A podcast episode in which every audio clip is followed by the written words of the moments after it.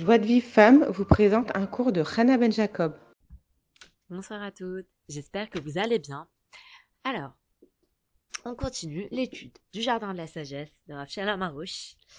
Euh, donc l'étude de l'histoire du sage et du simple. Donc hier, on avait parlé d'un sujet qui est très intéressant. D'ailleurs, l'audio, il était un peu long.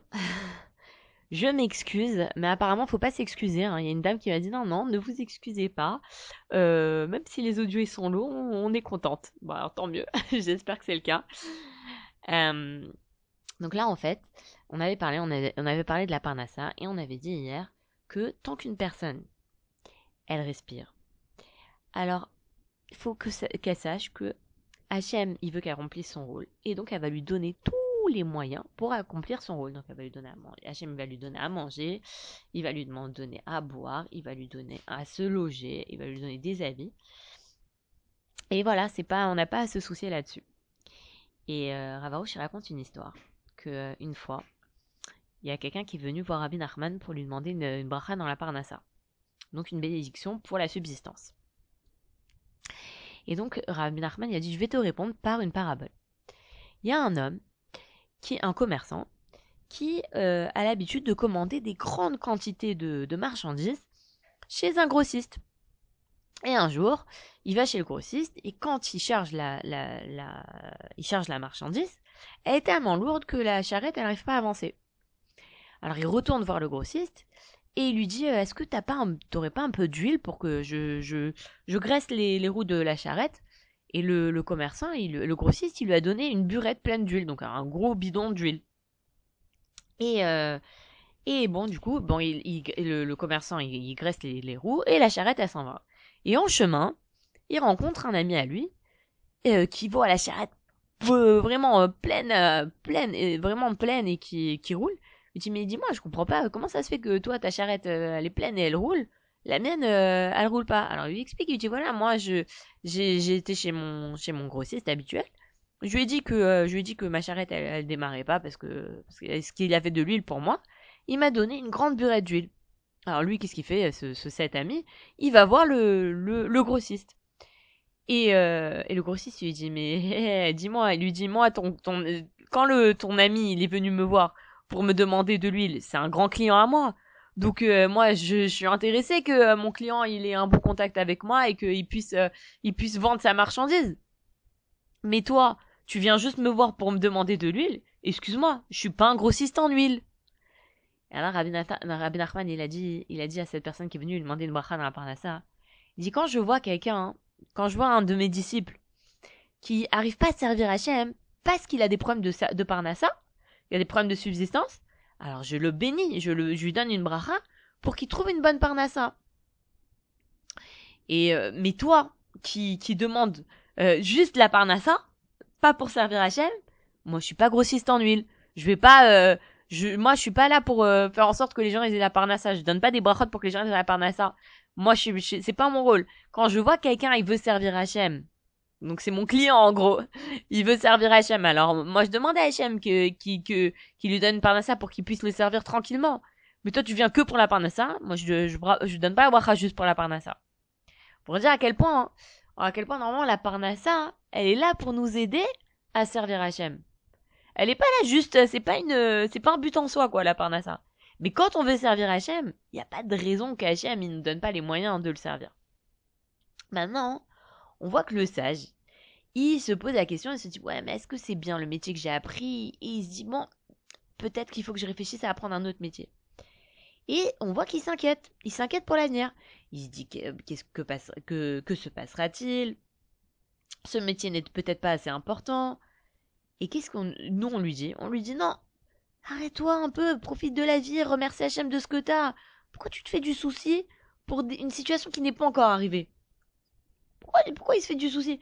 Il sait pas. Alors c'est vrai, peut-être que ce métier dans quelques années, il sera pas, euh, il sera plus euh, aussi- il, gagnera pas autant d'argent. Mais qu'est-ce que tu sais? Peut-être que d'ici quelques années, peut-être que euh, je sais pas, t'auras d'autres rentrées d'argent qui feront que t'auras pas besoin de d'apprendre un autre métier.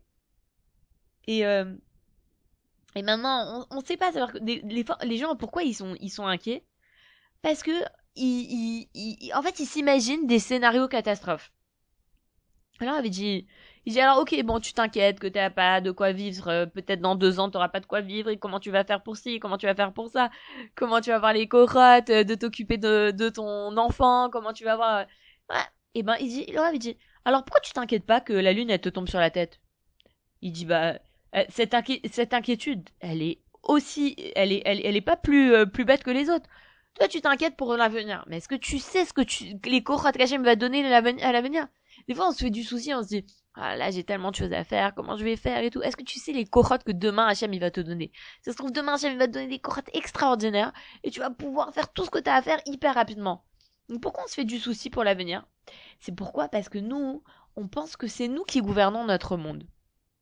Et en réalité non.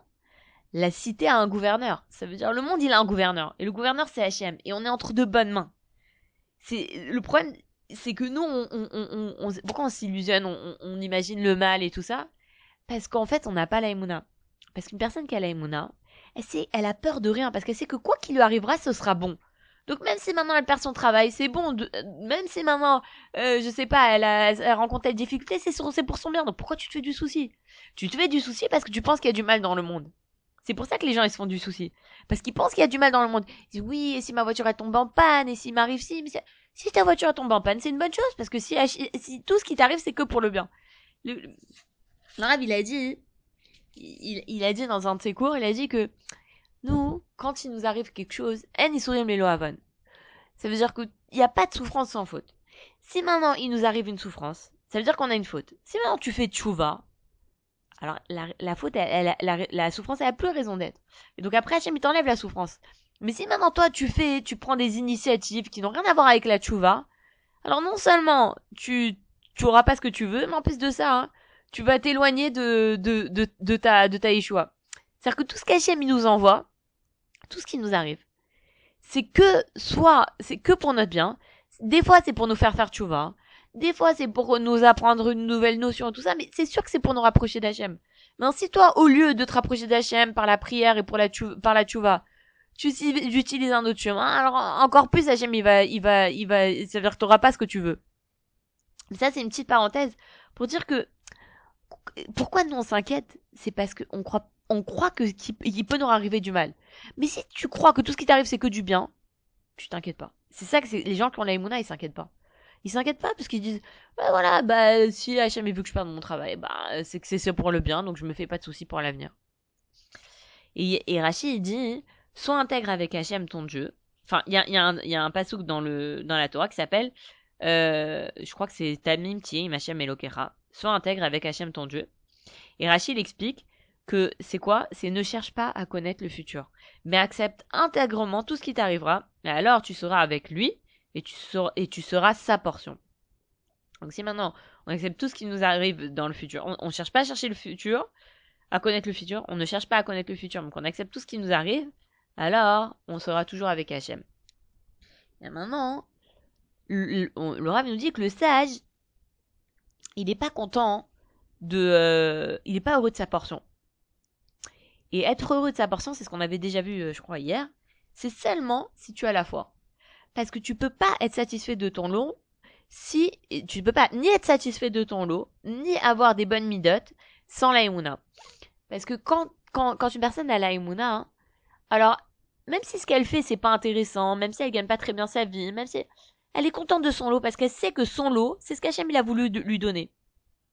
Toute l'abondance qu'il reçoit d'Hachem, que la personne reçoit d'Hachem, c'est, son lot. Donc si maintenant cette personne-là, elle, elle a la elle accepte ce lot, elle accepte ça et elle est contente de son lot, elle est satisfaite de son lot.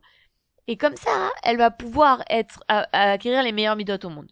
Mais si maintenant on voit des gens qui sont heureux de leur lot, qui sont des gens vertueux et qui n'ont pas l'aïmouna, tout ça c'est du faux. Et il nous amène des exemples. Il dit déjà Aristote. Alors c'est un truc euh, impressionnant ce qu'il nous rapporte le Rav.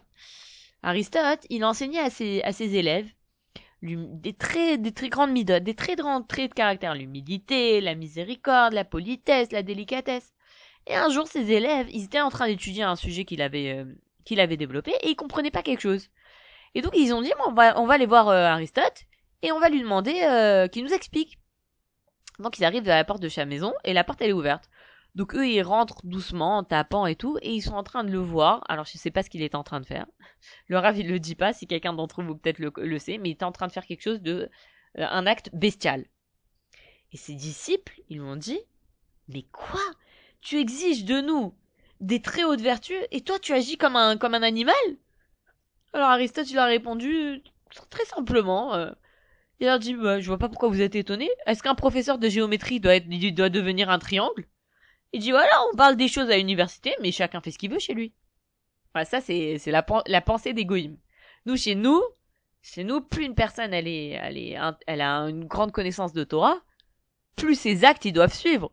Et plus on voit quelqu'un qui a un, qui a un tel grand Racham, plus ça doit être quelqu'un qui a des bonnes midotes. Bah, chez les bah voilà, Aristote, euh, c'est un grand philosophe, quelqu'un qui, qui, connaît plein de choses, qui développe plein de, de qui enseigne plein d'enseignements sur les sur les midotes, mais lui, c'est un animal.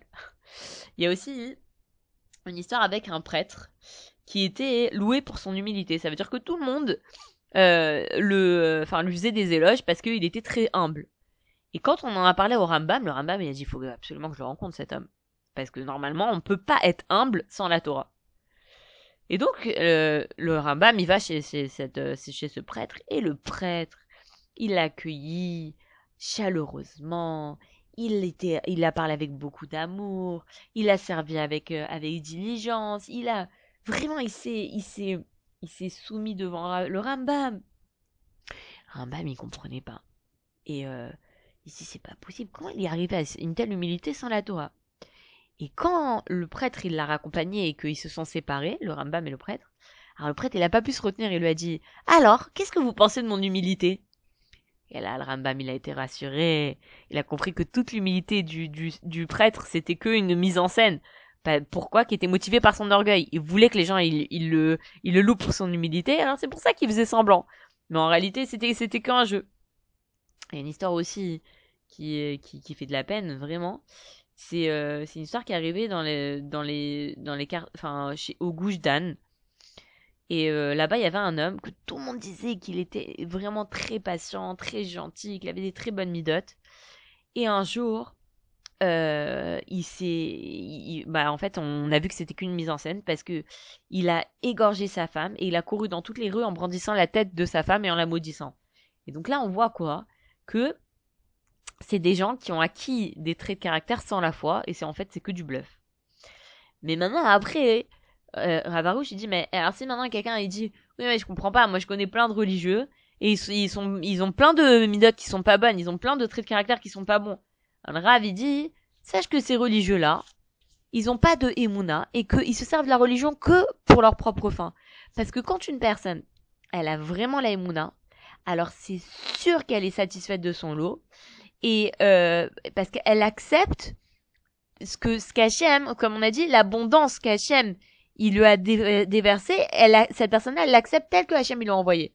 Mais si maintenant une personne, ni elle est attachée à sa mission, ni elle comprend que tout ce qui lui arrive, ça provient de la providence divine particulière vis-à-vis de lui, pour, cette personne-là, elle pourra pas être satisfaite de sa portion. Et, euh, et euh, parce que quoi? Parce qu'elle croit pas que tout ce qui lui arrive, toutes ses actions et toutes ses conditions de vie, elles viennent de la providence divine particulière. Et, et donc, cette personne-là, comme elle croit pas ça, alors elle est jalouse des autres. Elle voit que les autres y réussissent, elle est jalouse d'eux. Elle se dit, oh là là, peut-être je me suis trompée. J'aurais dû faire la même chose que cette personne. Et donc, elle, elle est, elle, elle est pas satisfaite de son lot. Et donc, être satisfait de son lot, seulement si on croit en la providence divine particulière. Et ça, c'est quelque chose qu'on va vraiment développer normalement avec l'histoire du simple, euh, parce qu'on voit que le simple, lui, par contre, euh, lui, il était cordonnier, il gagnait très bas, il gagnait pas bien sa vie, il avait euh, vraiment, il, vivait dans des, conditions vraiment précaires, et il était tout le temps content parce qu'il savait que tout ce qui lui arrivait, c'était la volonté d'Hachem. Ça provenait de la providence divine particulière, c'était que Hachem, il savait qu'il ne pourrait pas parvenir à, sa mission, cet homme-là, sans passer par cette pauvreté, et donc il était joyeux de ça, et donc il était tout le temps joyeux de son lot, il était satisfait de son lot, et grâce à ça, il a monté d'échelon en échelon. Voilà, c'est terminé pour aujourd'hui. Euh, je vous souhaite une bonne soirée. N'oubliez pas à 19h heure française de faire le Kriyat euh, euh, Elokeinu, et d'étudier une page du Jardin de la Foi. Je vous souhaite une très très bonne soirée à nouveau et je vous dis à très vite. Bye